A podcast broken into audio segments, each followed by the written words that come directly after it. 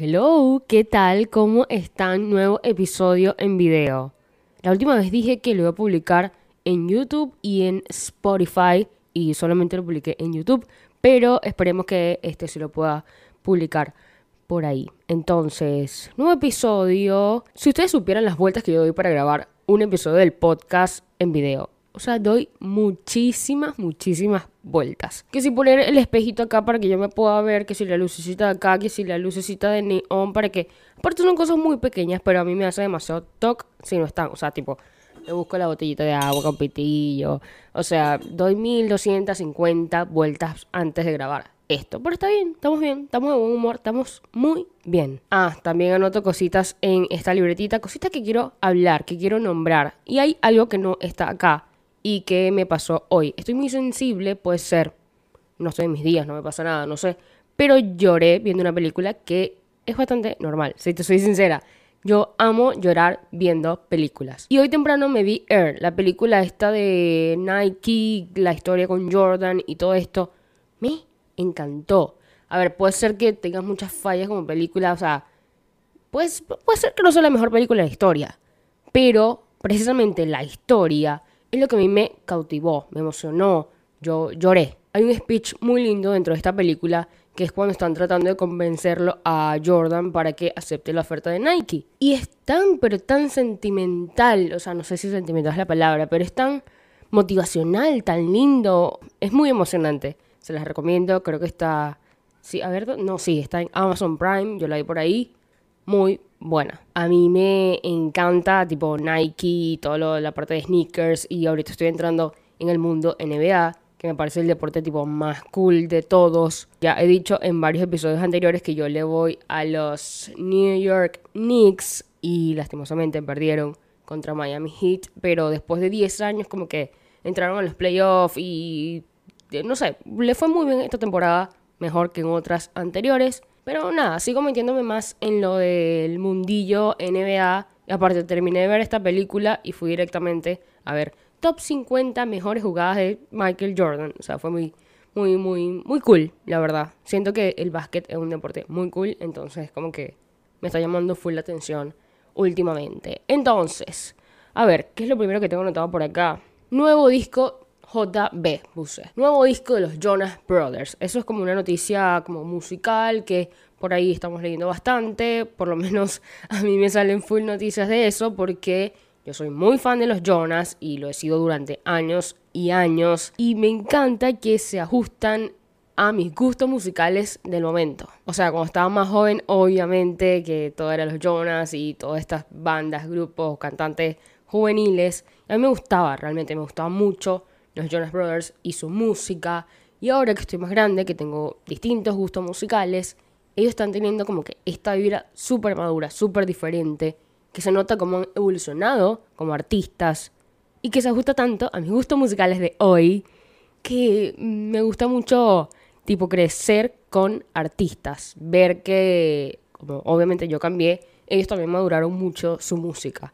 Entonces está muy cool poder escuchar de álbum, el sexto disco de los Jonas Brothers que se estrenó esta semana, bueno, la semana pasada, y mm, con temazos. Están trabajando con el productor John Bellion, entonces como que su música está muy, muy bien hecha, con muchos detalles. Ellos dijeron que se inspiraron en los Bee Gees, eh, tiene una vibra muy setentera. Ya con los dos primeros singles que nos habían dado, que era Wings y Waffle House, que Waffle House yo nunca lo voy a superar. Créanme, séame, o sea, te juro que yo nunca voy a superar esa canción. Es un temón. Temón. Y nada, hay muchísimas más canciones tan buenas como Waffle House. No sé si es la mejor, no sé cuál es la mejor, tengo que escucharlo muchas más veces. Pero es un disco muy, muy bueno que se nota el cambio, la madurez musical, artística que han tenido los Jonas Brothers.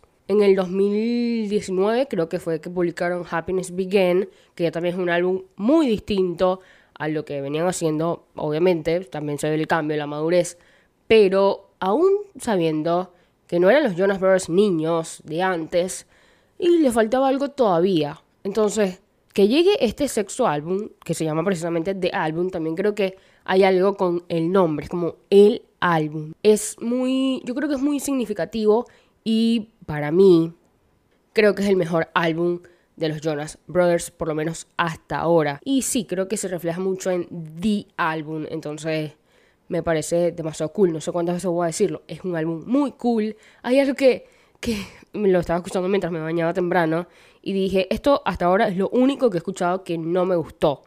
Hay una canción que es Summer Babe, Summer Baby, Summer Baby, algo, Summer Baby creo, no, no estoy seguro si es Baby, Babe, X. Es, creo que una de las mejores, es una de las mejores canciones del álbum, pero termina con un fade out. Y no hay algo que yo deteste más que un fade out. Entiendo que se inspiraron en los 70, en tal y cual, y en esa época era bastante común que las canciones terminaran con un fade out. Creo que también, no sé, grandes referentes musicales en español, como Luis Miguel, muchas canciones de Luis Miguel terminan con fade out y todos son temones, pero a mí me la baja un poco que terminen con fade out. Entonces como que le van bajando el volumen, yo digo, no hay una idea más ocurrente, más cool, más creativa terminar una canción en esa época que no sea un fucking fade out. No me gusta, es lo único que he escuchado que no me gusta, no lo voy a bancar jamás el fade out, pero y bueno, algo le perdonamos. Creo que por esa razón no es la canción perfecta Summer Babe. O Summer Baby, no recuerdo bien el nombre. Pero creo que por eso, para mí, no es la canción perfecta del álbum. Pero nada, en general, el concepto, la vibra, el float, ya desde los primeros segundos de la primera canción, como los aguditos, los grititos, todos los primeros 10 segundos de la primera canción, que creo que se llama Miracle, dije, esto va a ser alto álbum. Bueno, ya creo que lo he dicho con, los, con Waffle House y Wings, pero los primeros segundos de este álbum, impecables.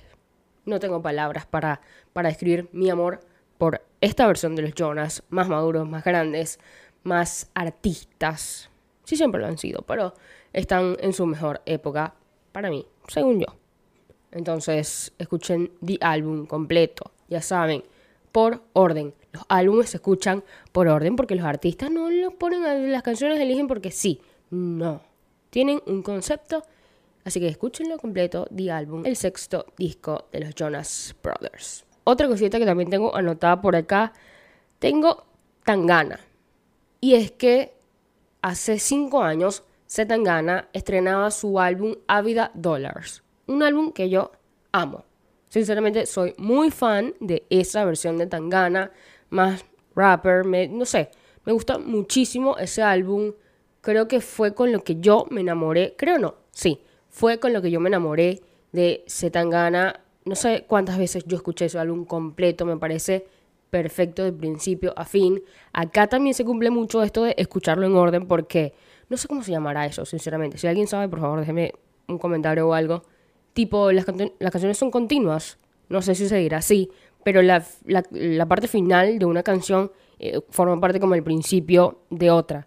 Entonces forma como un concepto todo juntito, hermoso.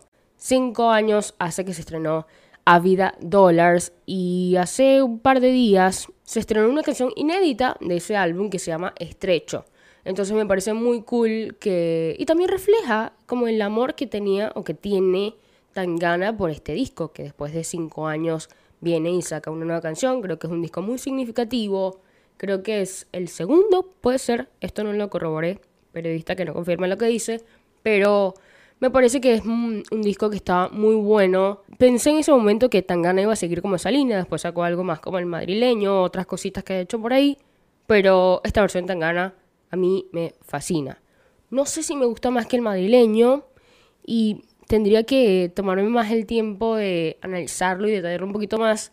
A mí el madrileño me gusta, pero tampoco siento que es lo mejor de Tangana. A mi parecer, yo sé que el madrileño, o sea, hay mucha gente muy fan del madrileño y no dudo que sea un gran álbum. Estoy hablando ya de gustos personales. A mí me encanta el, el Tangana de Avia Dollars. Entonces, si tienen chance, ya saben, se pueden escucharlo, nuevo los Jonas Brothers, y también escucharse este álbum Ávida Dollars de Zetangana que se estrenó en el 2018, pero que está épico y que hace unos días se estrenó una canción inédita de este. Hubo algo que pasó mucho esta semana. Eh, escuché mucho Mac Miller. Yo soy muy fan de Mac Miller, de hecho tengo un tatuaje acá. Este que está acá, a ver si está viendo. Ahí dice It is what it is Tilly Rain. Es la canción What's the Use del señor Mac Miller. Una canción que a mí me gusta. Mm, no, tampoco sé si es mi favorita Mac Miller, pero me gustaba tener como, como ese tatuaje ahí. Y hay mucha gente que me pregunta, ¿qué dice? Y digo, es lo que es hasta que no es. Entonces me divierte como que ese sea mi tatuaje. Pero nada, estoy escuchando mucho Mac Miller y como que todo el tiempo de escucharlo como completo. Desde la evolución de su primer disco, sus primeros mixtapes, hasta lo último que sacó, que fue Circles. Y aquí es donde pensé como este temita para hablarlo en el episodio de hoy. Circles es un álbum en el cual Mac estaba trabajando antes de morir, pero que el álbum no lo terminó él. O sea, estaba como en proceso cuando él murió, lastimosamente, ¿no? Entonces, aquí es cuando eh, me surgió varias dudas. Antes de morir, el último álbum que había sacado era Swimming. Muchos lo catalogan como su mejor álbum. Para mí, sí es su mejor álbum. Entonces, este Circles iba a ser como la continuación, la segunda parte. Iba a ser como un concepto que eran distintos, son distintos los álbumes, pero sí, lo veía como una continuación. Era como la segunda parte de Swimming. Y muere Mac Miller. Y no termina Circles. Capaz, sí, creo que leí que era, estaba como un 70%, 80% terminado, qué sé yo, no sé. No sé cuándo estaba terminado. Pero me surgieron muchas preguntas. Y tengo como opiniones, como, ¿cómo decirlo? Opiniones, tengo distintas opiniones en un solo tema. Entonces como que me gustaría como que exponerlo para que ustedes puedan comentar o pensar qué opinan, decirme. Porque me quedé pensando, los artistas no hacen nada porque sí, ya justo lo dije hace un rato. Eh, son muy cuidadosos con sus obras, con todo lo que hace, con los detalles. Como que es, sí, es su obra. Entonces ellos tienen que estar como muy pendientes de que cada cosa a ellos les parezca perfecto. Y es muy difícil que otra persona termine un disco cuando el artista no está vivo. Porque, ¿cómo sabemos si a Mac le terminó de encantar este álbum? ¿Cómo sabemos si a Mac de verdad le gustó Circles?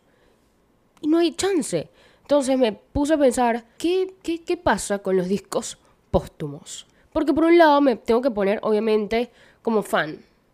Mi artista favorita muere y yo me voy a poner demasiado triste porque ya no voy a escuchar música nueva de él o de ella. O sea, eh, realmente es muy triste saber que no vas a escuchar música nueva de tu cantante favorito o favorita.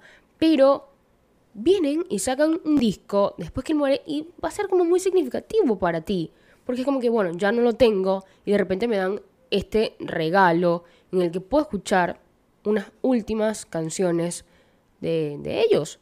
Y es muy cool pensarlo así, obviamente. Si, me pongo a pensar del lado fan, es como un regalo que me den un disco póstumo de cierto cantante que me gusta demasiado.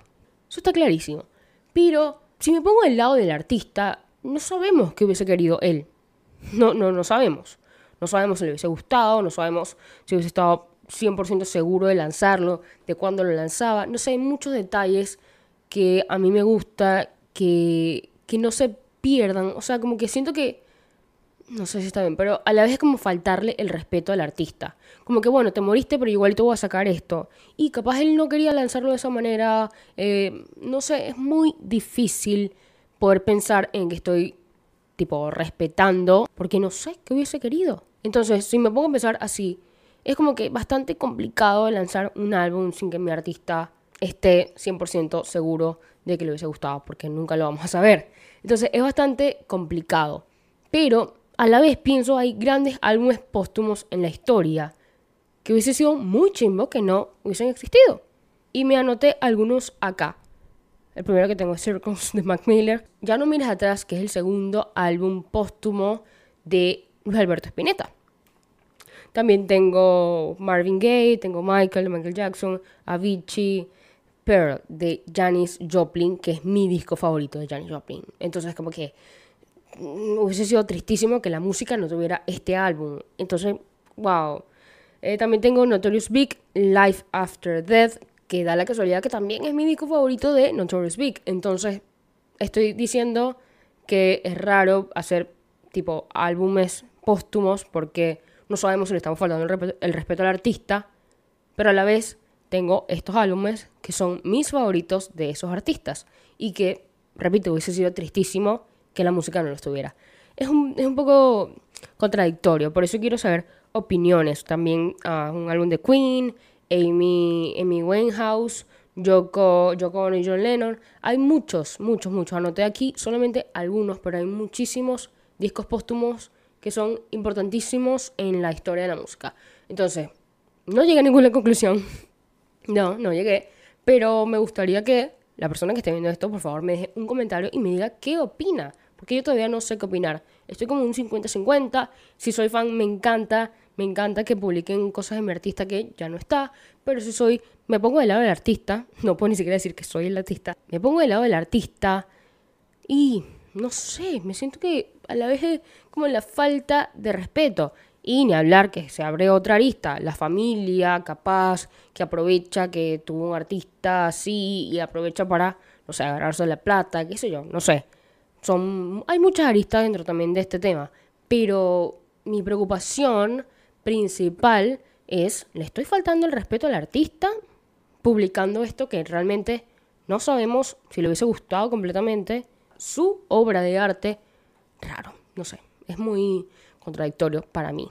No sé, si estás escuchando, por favor, déjame un comentario, déjame eh, por cualquier lado, por cualquier plataforma donde me estés escuchando, suscríbete, dale like, comenta, Spotify, YouTube, em, Apple Podcast, lo que sea. Entonces nada, that's it. Eso es todo por el episodio de hoy. Síganme en mi Instagram, arroba Oriana B, Oriana con H al principio y B pequeña. Se me olvidó decir que tengo la gorra de mi podcast. Entonces, nada, ahora sí. Party in the city where the heat is on.